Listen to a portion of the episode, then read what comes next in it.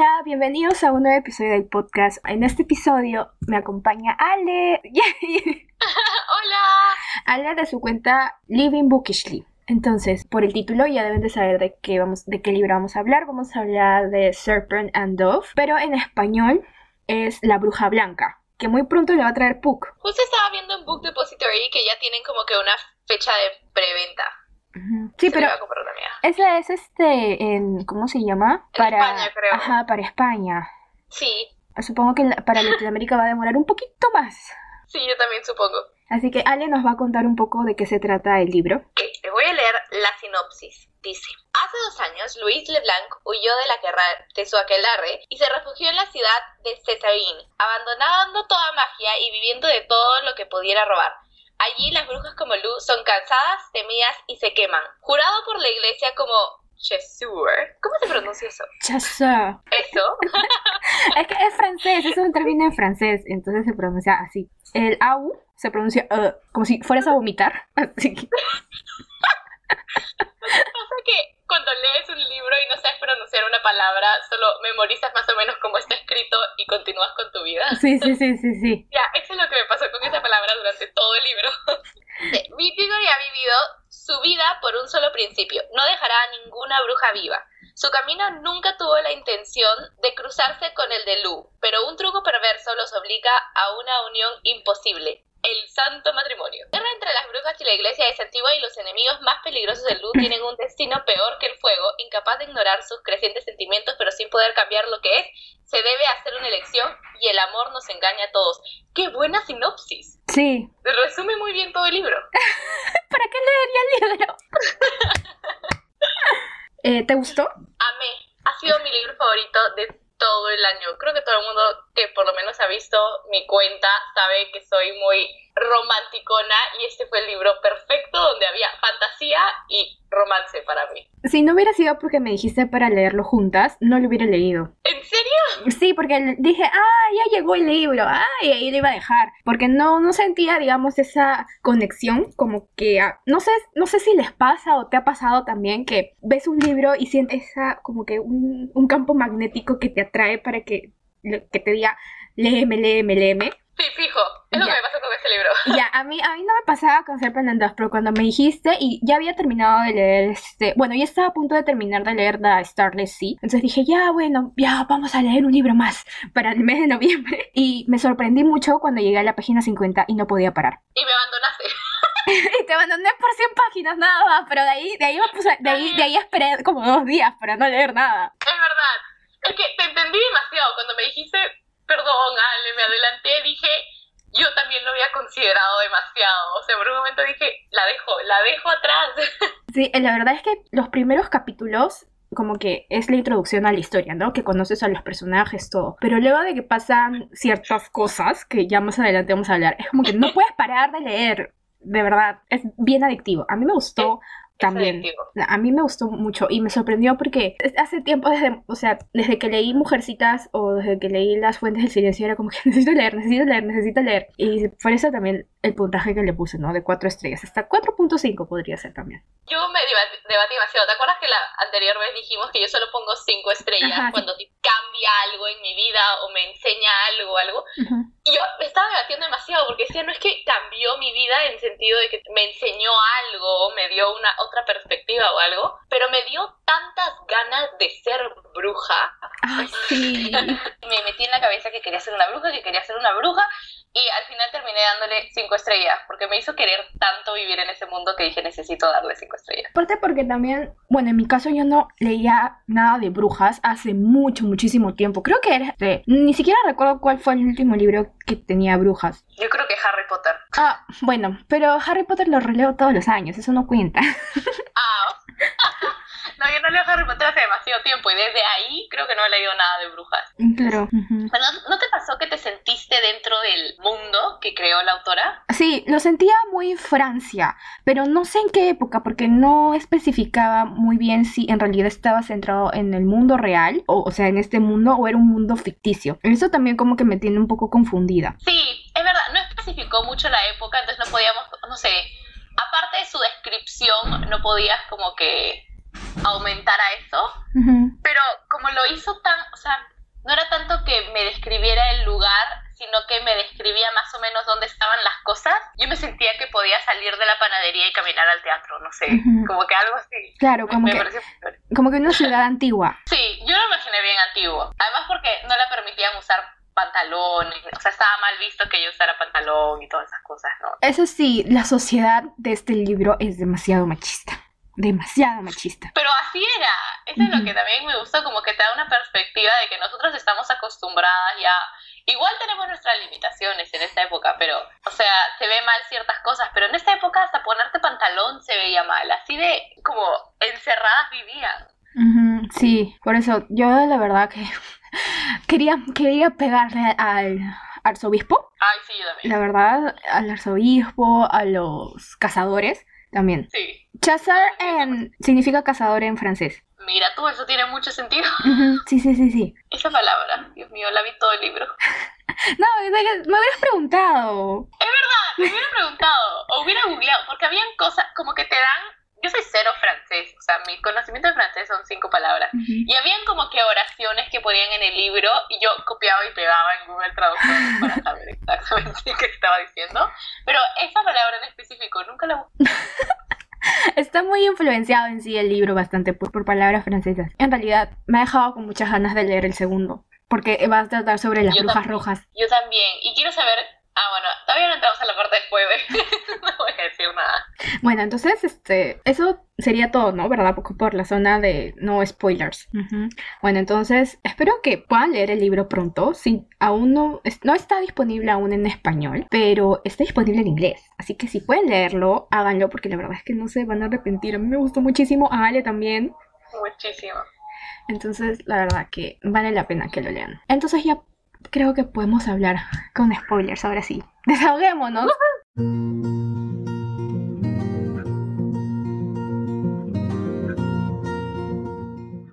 ¿Por dónde comenzar?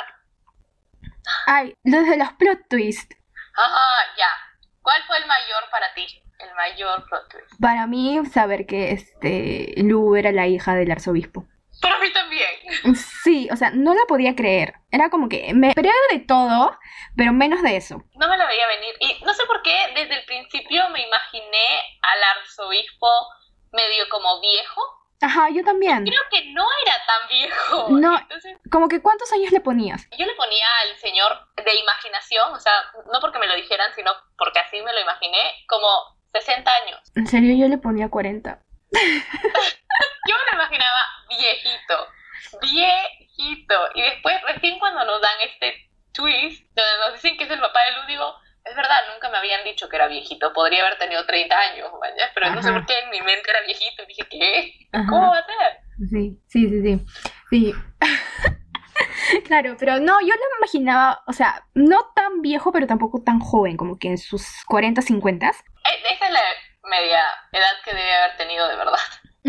Sí, y, y lo que me sorprende es que lo hayan categorizado el libro como young adult, cuando en realidad los personajes tenían más de 18 años. Por lo general, Sí. este es considerado adult. Y aparte porque él es- tiene escenas específicas de sexuales. Sí, Entonces, verdad. entonces no sé por qué le han puesto young adult. no sé, yo creo que ahorita esa young adult, new adult están como que mezclados y no saben dónde poner las cosas. Yo también hubiera dicho que este es un libro de, de ya como adult, pero al mismo tiempo no tiene como que escenas muy, o sea, no es tan fuerte la escena como media romanticona, media caliente. no, no, no tanto como este Akomaf. No, claro, claro, si comparas uno con el otro dices, no, no, no sé si es tanto. No, Y el otro plot twist, Ah, para mí hubieron varios plot twists desde la mitad para el final. Ajá. Que, que ¿Cómo se llamaba la que termina siendo la mamá de Reese? eh, ah, la, Lady. la, eh, la dama, Ay. ay, no tengo acá mi libro, pero este, voy a abrir el libro en cualquier página y esperar que salga. La próxima vez anotamos los nombres de los personajes antes de empezar. ah, Morgan LeBlanc. Es la mismísima. Esa también me sorprendió mucho porque desde el principio del libro yo pensé que iba a ser mala. ¿Quién? ¿La mamá? Sí, o sea, como personaje, o sea, antes de que nos digan que es mamá y todo, yo pensé que iba a ser como mala. O sea, sea, no, no, no el enemigo principal, porque ah, entendía que la mamá de Lu iba a ser el enemigo principal, pero que igual iba a ser un personaje que les pusiera muchos problemas, como que les iba a dar muchos problemas. Claro. Me sorprendió mucho que al final sea la mamá de Reese y que desde el principio estuvo intentando ayudarla. Espérate, estamos confundiéndonos de personajes. Porque estamos hablando de la mamá de Lu. La mamá de Reese. La, ya, la mamá de. ¿Cómo se llama? De, de Ray. A ver, ¿cómo se llama su mamá? De Reed, era Reed, no Reed, porque sí, Reed. Madame Labelle. Esa, yo sabía que era con L algo, por eso me sonó claro, yo, cuando dijiste de Black. Yo también este pensé que su personaje iba a ser malo, porque. Era... Tenía toda la pinta desde el. Desde el comienzo, ajá, sí, desde el comienzo. Pero jamás pensé que iba a ser alguien buena y, me dio mucha pena cuando casi le matan. A mí también. Sí, me dio muchísima pena. Y aparte también pensé que era mala, como, como tú dices, porque acosaba mucho a Lu. O sea, estaba detrás de ella queriendo hablar, queriendo hablar, queriendo hablar. Y el anillo y todo. Y tampoco me imaginé que iba a ser bruja. Ah, sí, también. O sea, pensé que iba a ser la mala, pero la mala humana. Como que la mala que deseaba el poder o algo así. Pero nunca me imaginé que iba a ser una bruja que los terminaba ayudando. Y que era la mamá de Raid. Y que Raid es, es hijo del, del... O sea, un bastardo del rey. O sea, eso también me dejó shock. Sí. Esa, bueno, no creo que ningún plot twist me lo veía venir desde el principio, pero ese en específico como que me la vi venir un poquitito desde que comenzaron a hablar de que querían eliminar a todos los hijos del rey. Claro. Pero, es más, creo que me la olí antes de que dijeran que la mamá de Reese es su mamá. ¿En serio? ¿Desde, qué capítulo? No me acuerdo desde qué capítulo. Apenas mencionaron que tipo, que el, el, querían eliminar a todos los hijos del rey. Dije, entonces va a haber un problema y que alguno de los personajes principales iba a ser el hijo del rey. Ah, ya, eso no ya. exactamente qué personaje iba a ser el hijo del rey, pero dije, ah, o sea, nos están diciendo esto porque va a haber un problema con eso de que van a eliminar a todos los hijos y que alguno de esos tiene que ser el hijo. O sea, hiciste la conexión ahí mismo. Clic. Claro, no sabías exactamente vi, pero sí como alguien. ¿Y cómo reaccionaste cuando Rey eh, usó magia? Tampoco me... verdad, me había olvidado de eso, me acabas de hacer acordar. Ajá, o sea, yo me quedé como que shook cuando le explicó a su mamá lo que había visto, ¿no? Que había visto un patrón entre el Archbishop y, y Lu y él al matarlo, al arzobispo, este, Blue volvió a la vida. Claro, sí, estoy confundidísima con eso. creo que lo borré de mi mente porque estaba confundida. Creo que, espero que hablen de eso en el, en el siguiente libro, porque si él, puede, si él es brujo, otros, otros hombres también pueden ser brujos. Es verdad. Es verdad. O fácil ya hay, solo que nadie ha hablado. Fácil tienen su propio como aquelarre. Ah, también puede ser. Ay, qué chévere sería eso, de puros brujos. bueno, sí, claro, que están escondidos. Porque dicen, ¿para qué me voy a meter en un mundo donde odian a las brujas? Mejor, si todo el mundo piensa que no somos brujos, ¿para qué les voy a decir que soy brujo? Claro. Y están escondidos. Oh, por Dios, sería demasiado bueno. Sí. Creo que esos son todos los plot twists, ¿verdad? Creo que sí.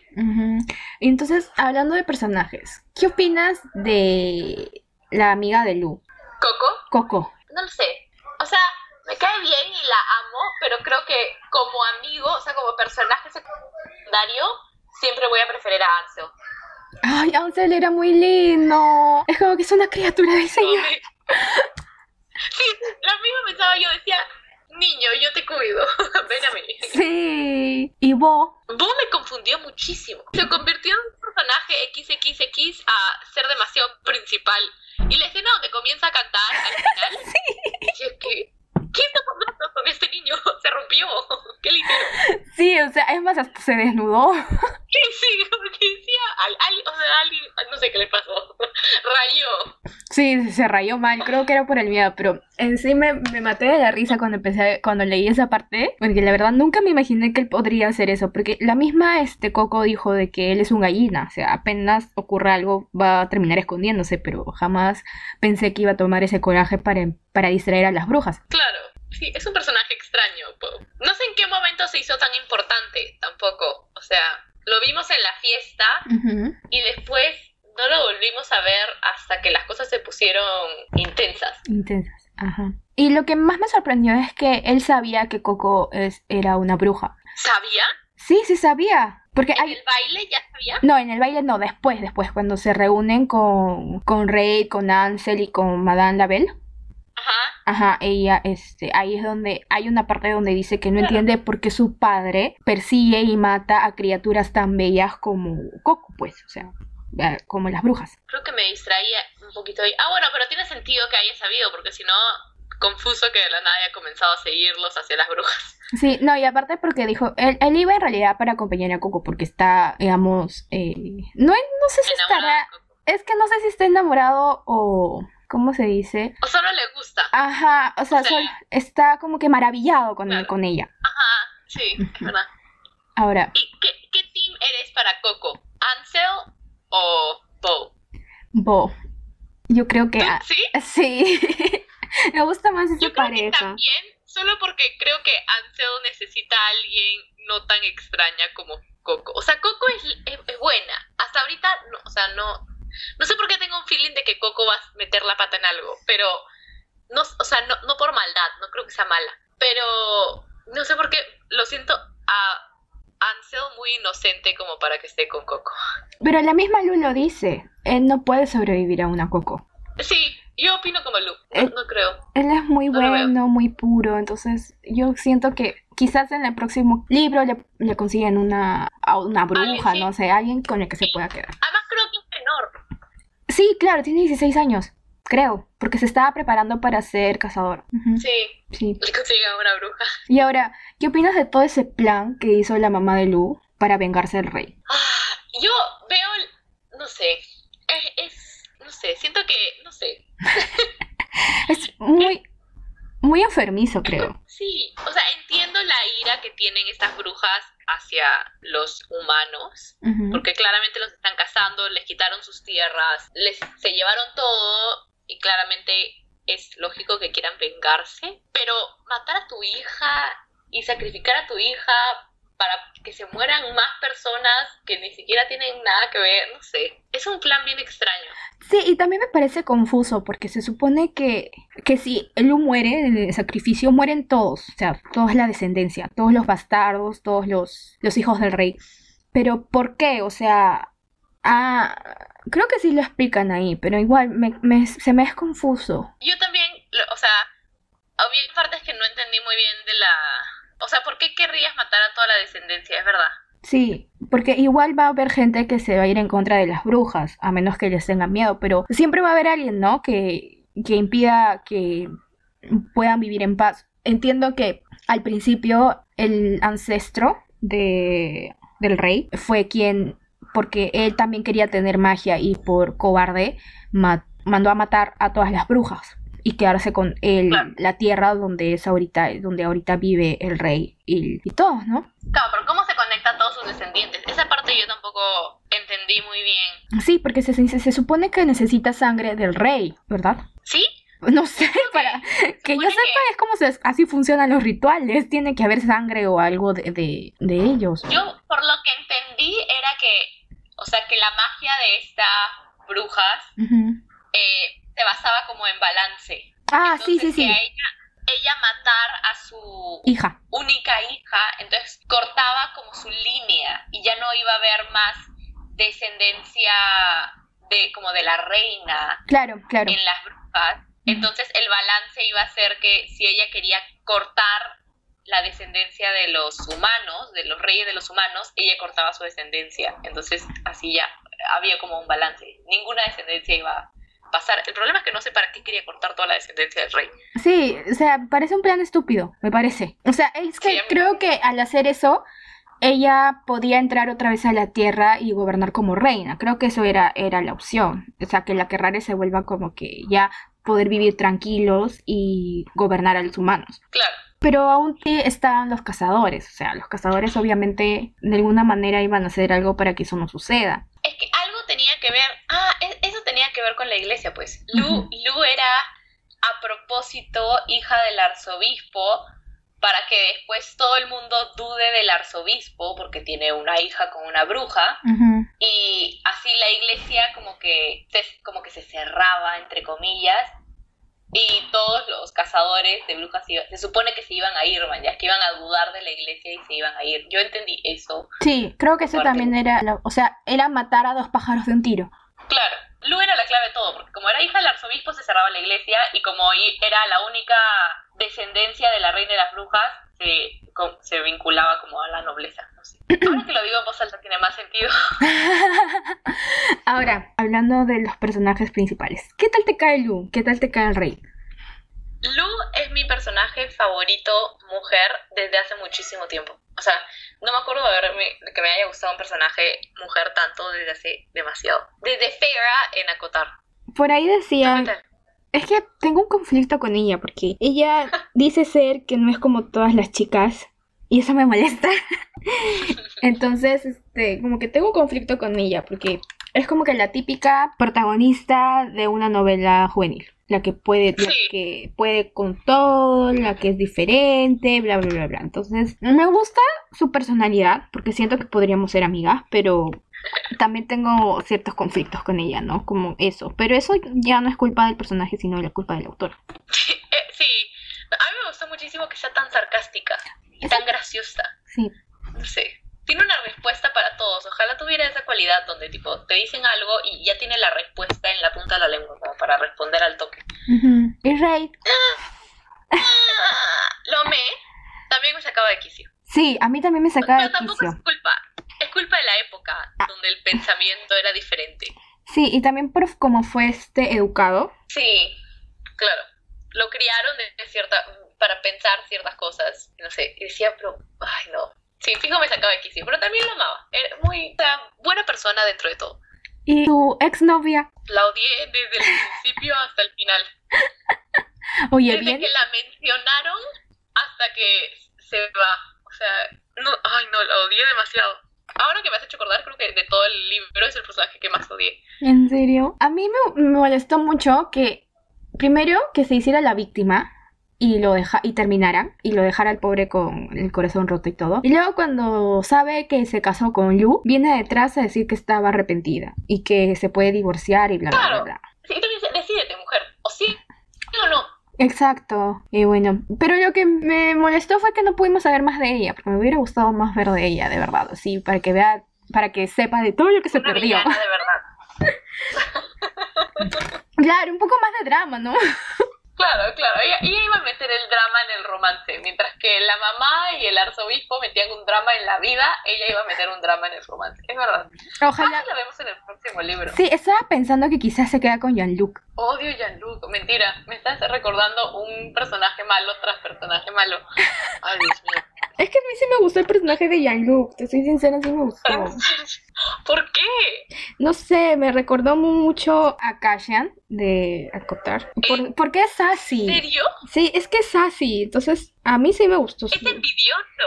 Bueno, sí, pero... Rebosa de celos. Sí, rebosa de celos. Rebosa de envidia.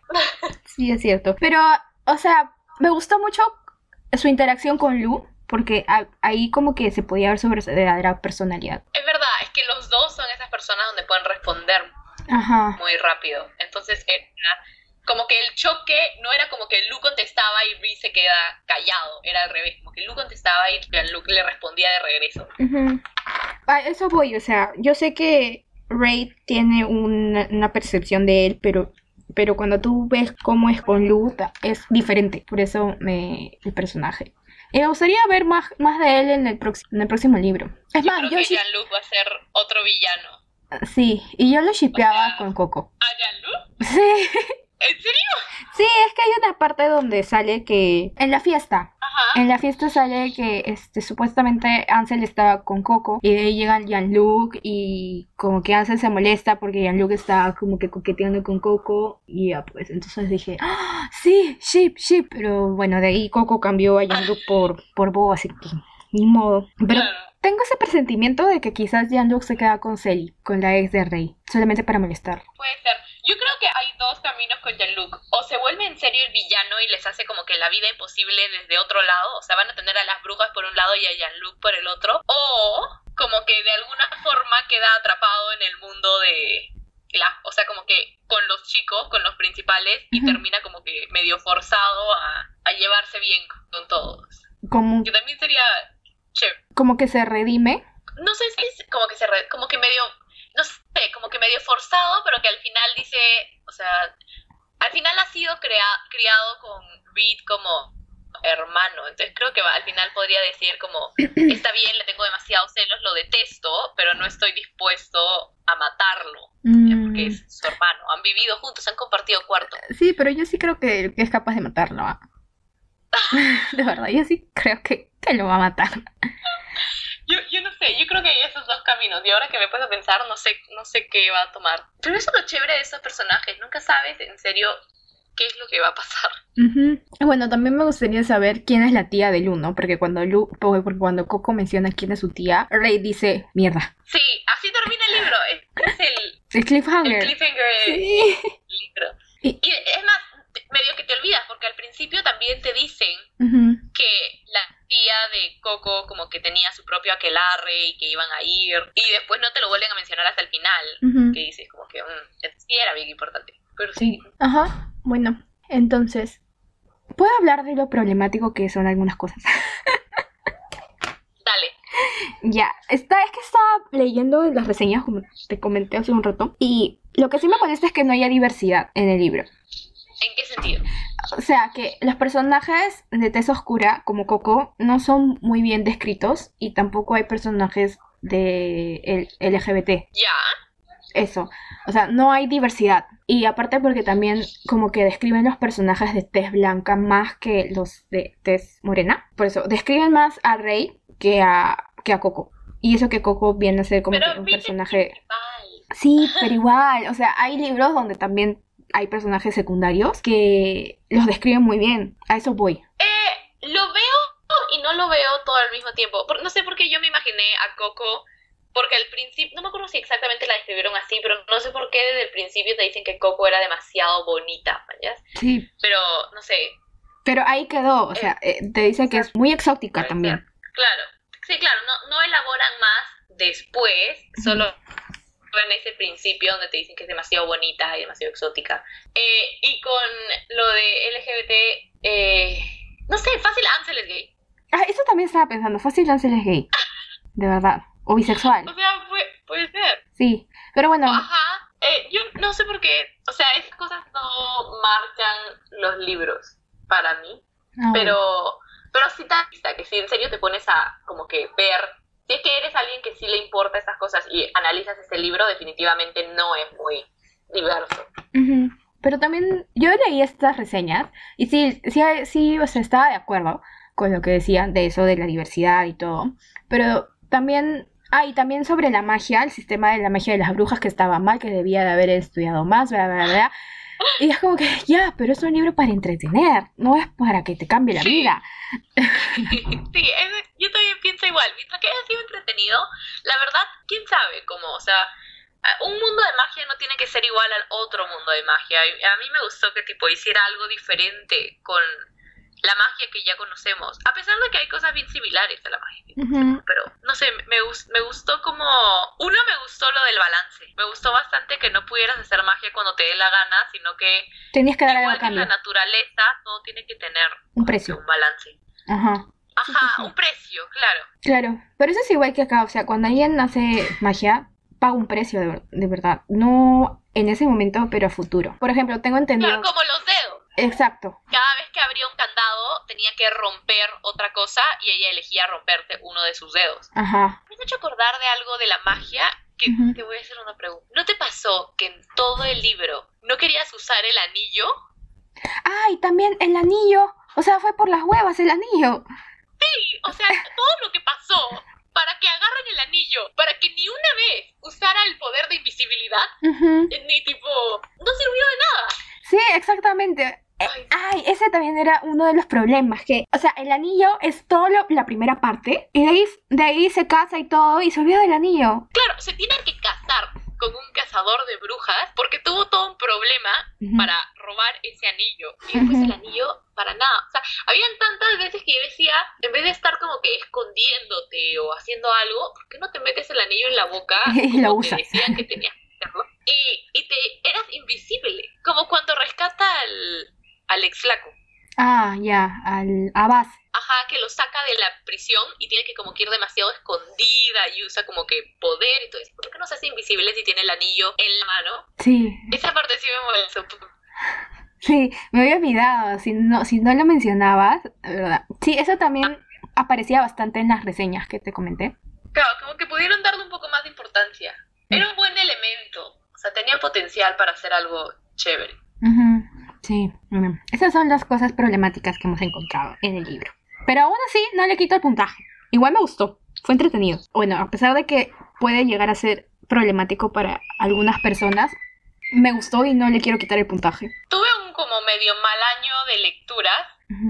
Entonces, fácil es por eso que este libro, como que dije, no, definitivamente es el mejor libro que he leído en todo el año, porque todas mis lecturas han sido o A, romanticonas, que son un poco menos elaboradas y como que más, o sea, son más de la vida real, o B, libros que de verdad los leía y decía, no, me gustó, pero como que no, no me mata.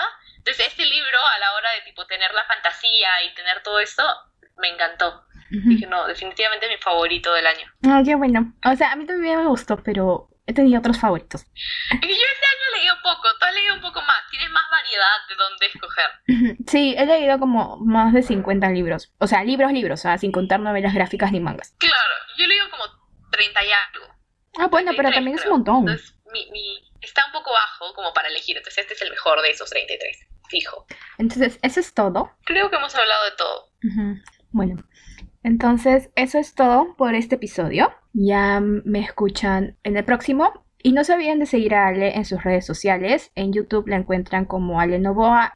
Y a mí me encuentran como Aria de Bocaholic. Así que eso sería todo. Bye. Bye.